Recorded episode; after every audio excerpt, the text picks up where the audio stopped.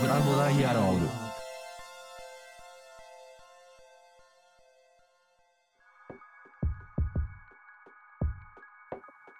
はい、えー、皆さん、こんにちは。コンセントの小橋です、え、コンセントパブリックデザインラボがお送りする奇水域のサービスデザイン。このシリーズでは、え、複数の領域が混じり合う奇水域において、えサービスデザインを実践している方たちをゲストにお迎えして、えーと、その人が自分のフィールドや職能をどのように捉えていて、どんな実践をしているのかということを、えラジオ形式の対話によって探っていきます。え進行はですね、えパブリックデザインラボの責任編集を務めます、えーと、コンセントの小橋小山田が担当していきます。山田さん、よろしくお願いします。よろしくお願いします。はい、えーと、今回でですね第3回目となるんですけれども、えーと、今回はですね滋賀県長浜市を拠点に、えーと、活動されている中山郁恵さんを、えー、とゲストにお招きしまして、えー、境界を超えるバウンダリースパナーとしてのデザインというテーマでお送りしていきたいと思います。では、郁恵さん、よろしくお願いします。はい、よろしくお願いします。中山です。はい、じゃあちょっと早速質問に入っていく前に、そうですね、簡単にちょっと郁恵さんのご紹介をさせていただきますと、えっ、ー、とまあ、今ちょっとご紹介したように、あの滋賀県の長浜市というところを拠点にいろいろと活動されている、えー、と方でして、まあ、ちょっといろいろというのはなかなか あの説明が難しいんですけど、あの最近ですとあれですね、あの長浜開港というですね、えーとまあ、長浜市のそのクリエイティブの玄関口みたいなコンセプトで、えー、とやられているクリエイティブセンターの活動が、結構まあアクティブにされされているかなというところなんですけど、うんうん、えっ、ー、と、まあ、そうですね、我々とのあの出会いという意味で言うと、あれいつでしたっけ、もう結構5、6年前とかに多分何かのイベントで、うん、そうですね、ちょっとお話しさせていただいて、うん、多分当時は、あれですよね、あの、郁恵さんもポリシーラボ滋賀というあの滋賀県庁のあの有志職員たちがやられていた活動をされていた、はい、はい、時期だったんですけど、そうですね。うん、うん外部からのメンターみたいな感じでかかってたのかなと思います。すね、はい。当時、ちょっと我々もパブリックデザインラボの活動は結構まだやり始めだったので、まあ、そういう日本でもそういうことをやってる人がいるのかというところで結構 意気投合したというか、いろいろなちょっと話を、あの聞かせていただいて、まあ、そこからもあの、まあ、ゆるゆるといろいろな情報交換をさせていただいたという感じの、はい、関係性ですね。うんなんか謎に結構共通の知人とかが実はいっぱい長浜確かにそうですね、うん、いたりして、はい、なんかいろいろつながってるなというところなんですけれども、はい。はい、あでちょっと今回ですね、えっと、前編後編ちょっと分けて、えっと、まあ、あの進めていこうかなと思ってまして、ちょっとまず前編の方ではですね、まあ、郁恵さんがまずやられているいろんな活動のところだったりとか、これまでのバックグラウンドとかキャリアみたいなところを、はい、メインにお聞きしていければなというふうにはい、思っておりますので、はい、クエさんにまた改めましてよろしくお願いします。はい、よろしくお願いします。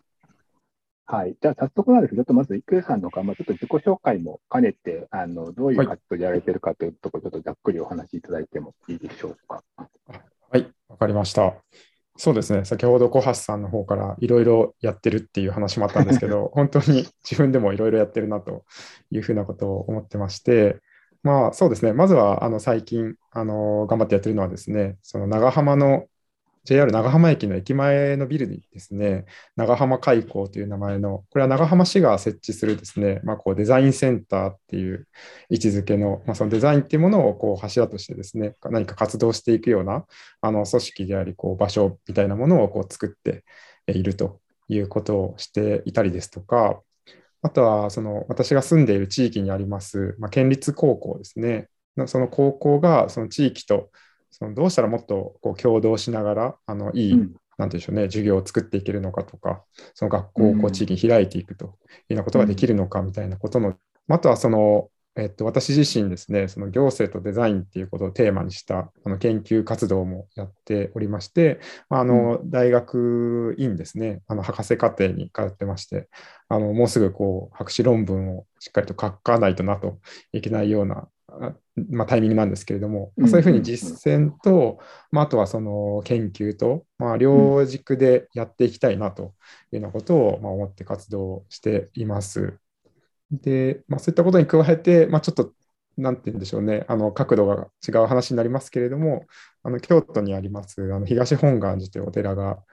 ありまして、うん、まあ、そちらの寺のですね、まあ、あの、なんて言うんでしょうね、まあ、非常勤職員でもあり、まあ、アドバイザーみたいな形で、こう、いろいろとですね、新しい活動をされるときのあの内容を一緒に考えたりですとか、あの内部の職員さん向けにですね、こう研修をしたりとか、まあ、そういったあの活動をこうしているというようなところです。うん、まあ、ざざっと言うと、まあ、そのような感じなんですけれども。うん、はい、ありがとうございます。はい、いやなんか幅広いですよね、本当に。あのそうですね。なんか行政の仕事から、まあ、高校とかお寺までみたいなところで結構幅広いなとはい、思うんですけど、まあ、最近そうですね、特にあの熱いのは、そのちょっと最初おっしゃられた長浜海溝のプロジェクトなのかなと思っていて、はい、あのまあ、これに関しては、あれですよね、あのノートで記事とかも書かれてたりとか、あとちょっと少し前の、ね、はい、外ことでもあの記事として紹介されてたりしたので、はい。はい、あのあたりちょっとあの僕も読ませていただきましたし、またちょっと後で、ありがとうございます。はい、この概概要欄のところにちょっとリンクとか貼っとこうかなと思うんですけど、ちょっとその外こととかの記事を読ませてもらう中で、僕は結構印象的だったのが、割とその、まあ、何でしたっけ、施設の設計が割とできていた段階で、うんうん、一旦そこをなんだフラットに戻して、そこをちゃんと参加型でやっていこうみたいなところで、はい、なんていうんですか、一回その図面を白紙に戻したみたいなことがエピソードとして書かれていたんですけど、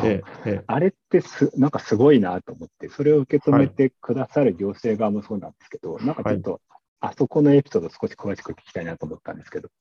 あはい。ありがとうございます。いいですそうですね。はい、あはい。ありがとうございます。あの、もともとはですね、その長浜海溝って、まあ、場所の名前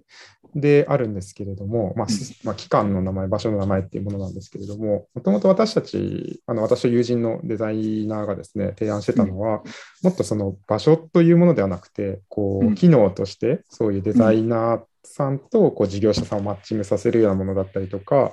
その地域にいる人が、そのデザインって大切だよねってこう思ってくれるような、何かそういうふうな活動をこうしていけないかっていうことを、まあ、市役所の方に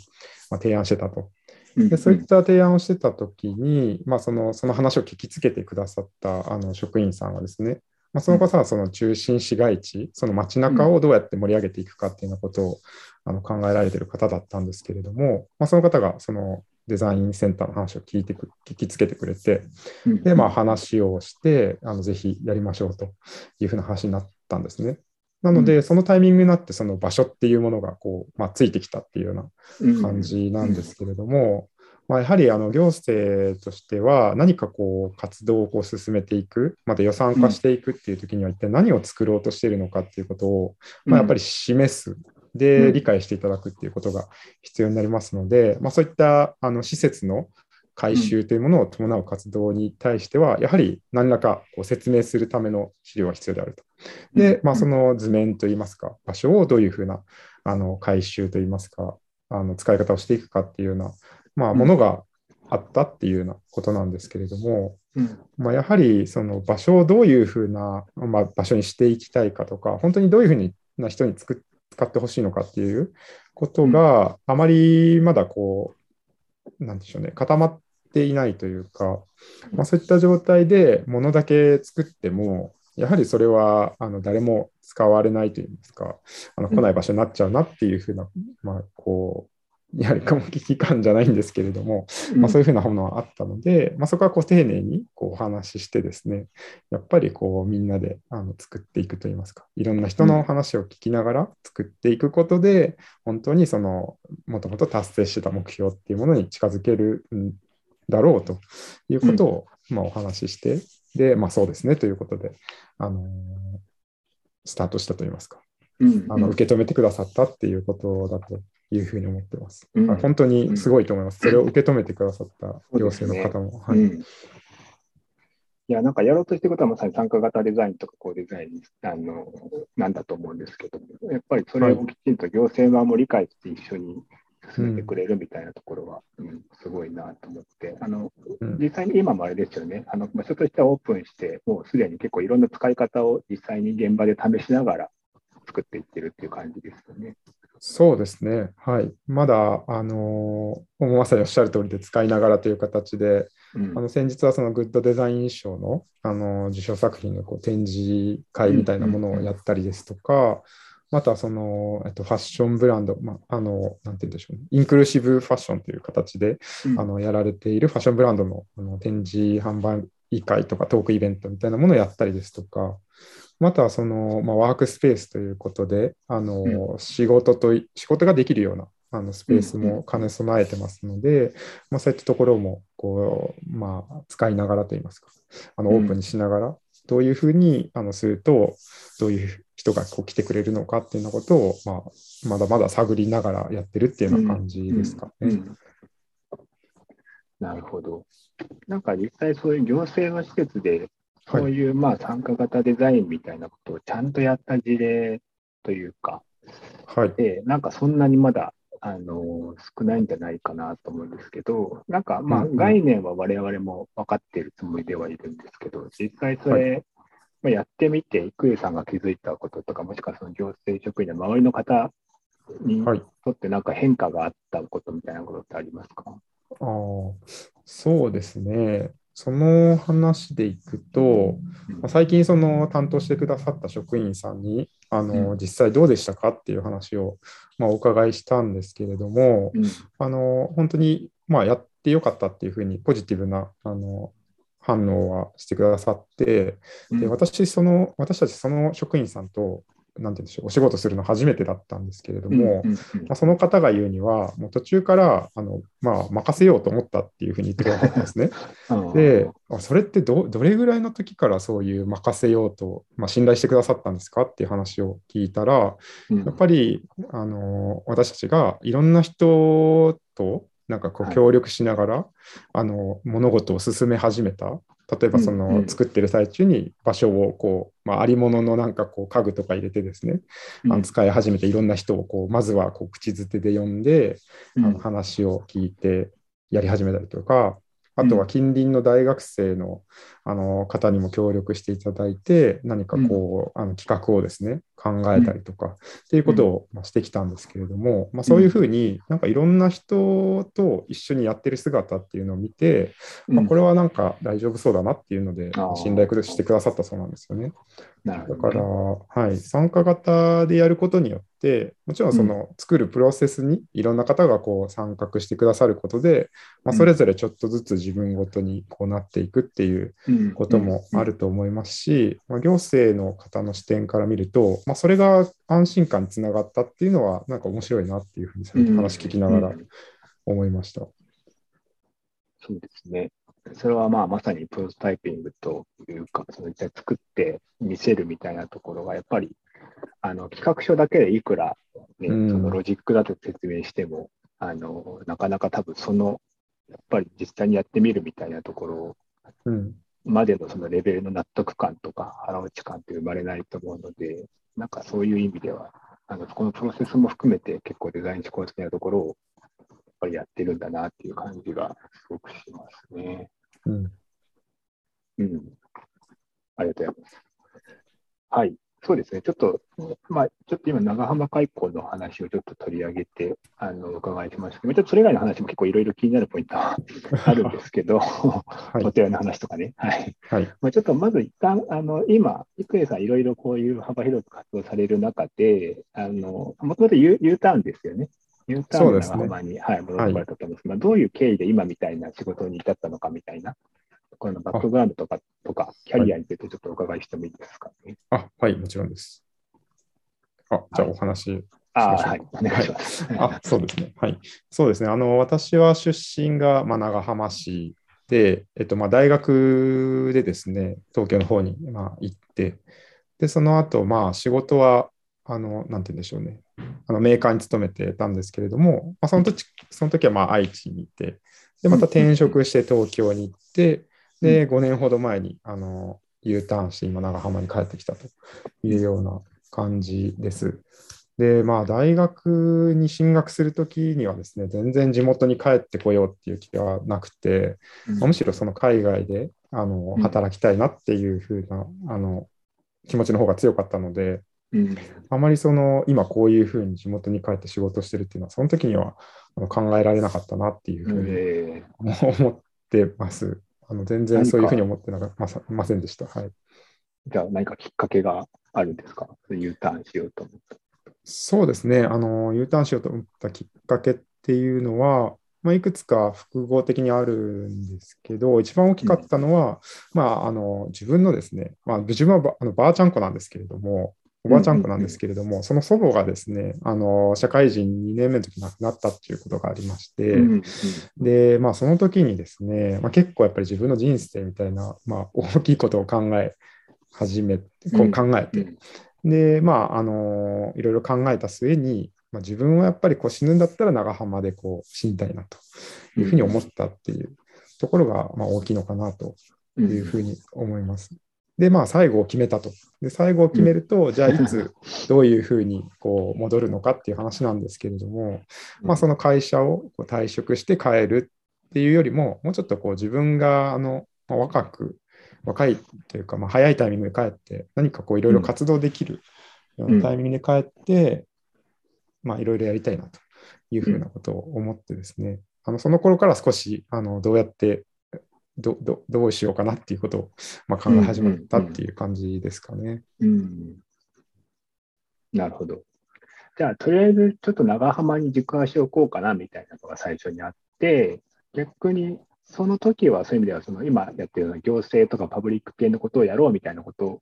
は考え、あんま考えてなかったですかね？そうですね、最初そういうふうに思い始めたときは、あまり、うんはい、そこは考えてなかったなと思いますな。るほど。そこがどういう経緯でこうな流れ着いたというか、今どういう形で今みたいな仕事をするようになったんですか？はい。もともとそうですね、あの、そのデザインというものだったりとかですね、あのそういうものに対しては、まあ、社会人になってからこう興味があの出始めた。私はそのデザインの教育を受けてきたわけではないので、普通にもう、あの、なんていうんでしょうね、事務系のまあ就職みたいな形で仕事をしてたんですけれども、なんでしょうね、そのデザイン、まあ新しいものをこう生み出すとかですね。で、なんかそのデザインっていうものに興味があったときに、初めて読んだデザインの本が、うんあの誰のためのデザインっていうトンノーマンのはいはい。本だったんですよ。いわゆるなんはい。かプロダクトとかグラフィックのなんかそういうこうデザイナーさんの本っていうよりはその話ではいはい。あのそのメンタルモデルとか、まあ、なんなんていうか、アフォーダンスとかそういう話で、はい。それがすごく面白くて。はい。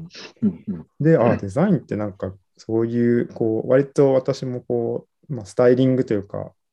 まあ、周りを整えるみたいなうんあのうんイメージだったんですけど、あそういう、なんというか、あの側面もあるんだなっていうふうに思って、まあ、自分も何らかこういう方向のことをもっと勉強したりとか、仕事としてやってみたいなっていうふうなことは、まあ、その時に思い始めたんですね。なるほど。なるでほど。なかなか日本だと、やっぱり社会人になってから、そういうことを学べる機会っていうのは、まあ、その当時はあまりなかったっていうのもあって、うんまあ、最初は留学をしたりしようかなとも思っていたんですけれども、まあ、流れ流れてですね、あのまあ、転職する形で、あの長浜に U ターンする前はですね、東京大学に iSchool っていうイノベーションスクールっていう教育プログラムがあって、まあ、そのスタッフをあのしてたんですけれども、うん。まあ、それはそのそういう自分の興味関心でいろんなところにこうお話聞きに行ったりとか参加していく中で、たまたまそういうまあ機会をいただいたっていうことなんですけども、うん。で、まあ、先にそういうデザインのこう興味関心とかあの、ん。やってみたいっていう気持ちがあって、で、うん。パブリックとか行政っていうところに興味を持ったのは、あの、まあ、関わることになったのは、その東京にいた時にですね、なんかこう滋賀県の人が集まるあの会みたいなものをあの勝手に開いてたんですね。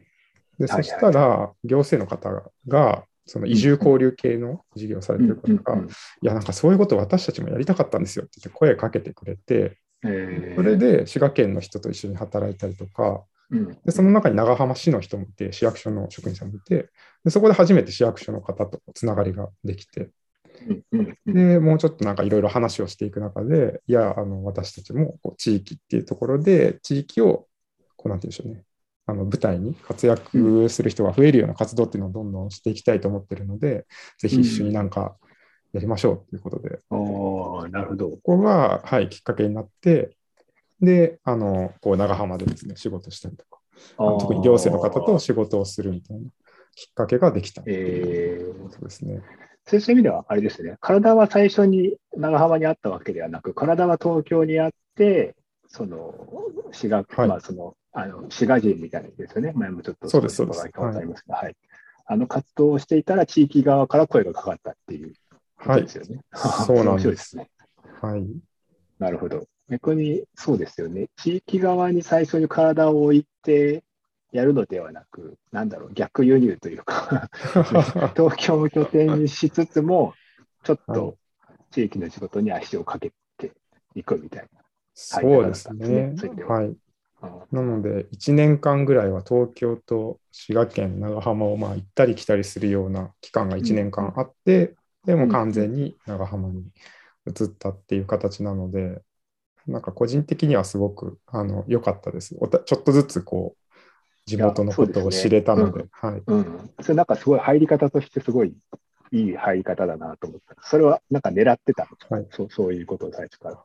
あ、いいえ、全然それは 狙ってなくて、うんあの、本当たまたまですね。大学の、はい、仕事の後どうしようかなとちょっと思っていて、またやっぱりうん留学をするかどうしようかなって思っていたんですけど、まあ、たださっき言ったみたいに将来的にどこかのタイミングで地元には戻ろうというふうに思ってたんで、まあ、先にそっちの機会が来たので、じゃあもう実践というかやれる場があるんだったらもうやろうかなっていううんことであの帰ってきたというような感じですね。なるほど。いや、それは面白いですね。なんか、ちょっと、うんあ次のタイミングで。あ、どうぞどうぞ。あ、いや、あ、いいですか？はい。はい。すみません。あ、いや、あの、すごいお話伺っていて面白いなと思っていて、あの、まあ、途中で長浜で死死ぬっていうのを決めたってお話があったと思うんですけど、はいあの、個人的にやっぱりその地域のプロジェクトを少しずつ僕もやってる中で、やっぱりそのし死ぬ場所としての今いるところを意識するって結構うんいろんな人にあるのかなと思うんですけど、結構それが、あの、遅いケースが多いのかなって今思っていて、やっぱりその退職をするみたいな、あの、一人の人として地域で生き始めるっていうのが意外と急に来るみたいなことがあって、まあ皆さんその時にじゃあ何しようみたいな感じでちょっと悩み始めるみたいなケースが結構多いのかなと思ってて、で、うん。なんかその時にその中山さんがそのし死ぬと決めたら何か見えてきたものがあるのかとかをちょっと 伺いたいなと思ってて、ももともとはその地域に住んでたもののいろんな経験とか、まあその考えが変わった段階でまたちょっと戻られたわけじゃないですか。うんなんかその時になんかこう感じたこととか何かあれば、ちょっと伺いたいなと思ったんですけど。あーありがとうございます。はい。そうですね、まあ、変わったことで言うと、やっぱりなんでしょうね。なんか、そこに向けて、まあ、逆算して、やっぱり考えるようになったかなっていうふうなことがあって、その転職をしたっていうのも、まあ、最初メーカーに勤めてたところからその転職したっていうのも、そのメーカーすごくいい会社だったんですけど、まあ、家族的な雰囲気もあったりとかして、すごくいい会社だったんですけど、多分ここに長いこと勤めてても、その帰って一人でいきなり仕事ってできないなっていう風な感覚もあって、それだったらもっとその自分のまあ名前で仕事ができるとか、うん。なんかこう自分で仕事をするってどういうことなのかっていうのを早いうちに経験しておかないといけないなというふうに思って、まあ、転職をしたっていうのが大きい理由だったんで、まあ、そういうふうに終わりをこう決めた。で、しかも割とこう早いタイミングで、こうなんて言うんでしょうね。いこことを起こそうっていうふうに決めたことで、じゃあそこまでにどういう経験をこうしようかとか、うんなんかそういうふうなことは考えるようになったかなというふうに思います。ああ、なるほど。じゃあ結構その、自分自身がプレイヤーになるみたいなことに一気になんかこう意識が変わったみたいなことなんですかね。あーはい、それもあると思います。うんで、今思い、確かに今、小山田さんに言われてなんか思い出したんですけど、その社会人のやっぱりさ最初の数年っていうんですかね、はい。なんか自分は結構、その 社内だけじゃなくて社外でもつながり作りたいと思っていろんな場にこう顔を出してたなっていうふうに思うんですけどやっぱりなんかある時ですねなんかこう参加者ではいけないなってなんか思ったタイミングであったんですよね。でそれって多分その今の終わりを決めた話とちょっとなんかタイミング的には近いなっていうふうに思って、参加者だとずっと参加したまんまじゃないですか。でいつか自分がやっぱ作る側に回らないと、この先はないなってなんかちょっと思ったっていうのがあって、なんかそういうふうな意識のそのか変わり方もしたのかなっていうのは思いますね。なるほど。すごい面白いですね。なんかそういう、なんていうんですかね、あの、ことを起こすのだという主体性をうん。持つみたいなものって、あの、すごく大事なポイントだなと思っていて、あの、うんうん。もう持ちましょうよっていうことは多分できないとは思うんですけども、まあ、持ちやすくする環境づくりみたいなことはもっとやってもできてもいいのかなというのをちょっと思ったりするので、なんかその、なんていうんですかね、それができうる環境とか、なんかこう、うんうん影響を与えたものっていうのが何なのかっていうのはその、もっとぜひちょっと深掘りして伺いたいなと思いました。はい。はいちょっと、これ、これからどんどん出てくると いいの、いいなというふうに、はい、思っております。ありがとうございます。なるほど。そうですね。なんかでも、今なる、ほど的な、なんなんていうのかな、そういう、まあ、結構強いあの動機はありつつも、なんていうんですか、自分、まあ、郁恵さん、そういう意味で前回の第2回であのお越しいただいた砂川さんにもちょっと共通してるなと思ったのが、なんか、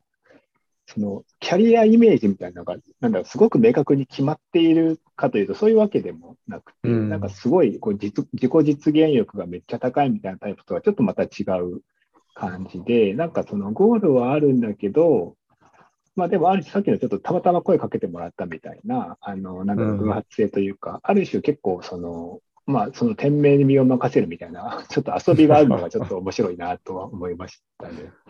うん、そうですね。声をかけてもらったときは、本当なんか、まあ、渡りに船じゃないですけど、やっぱ地域に何のつながりも、まあ、あの特に高校であの地域離れてるんで、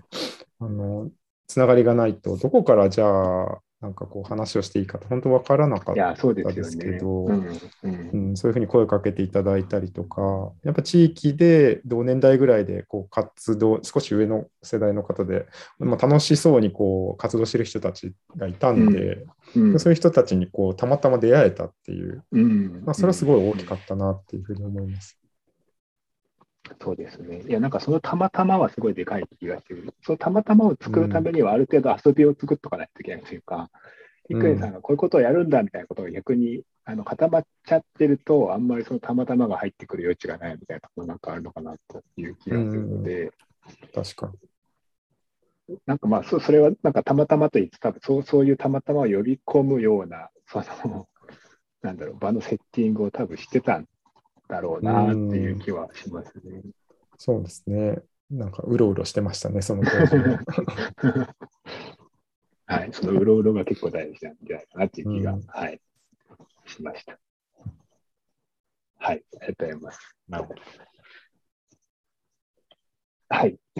というところで、えっ、と、じゃあちょっと一旦そうですね、あの前編としてはちょっと短いですが、一旦ここら辺までにしようかなと思います。で、ちょっと後編の方でですね、えっ、と、もう少しより踏み込んだ話としてのそのパブリックだったりとか、もうちょっとデザインみたいなところをテーマに、はい、もう少しあの突っ込んでいこうかなと思いますので、はい、一旦ちょっと前編としてはここまでで終わりたいと思います。はい、では、郁恵さん、一旦ここまでありがとうございました。ありがとうございましたありがとうございます。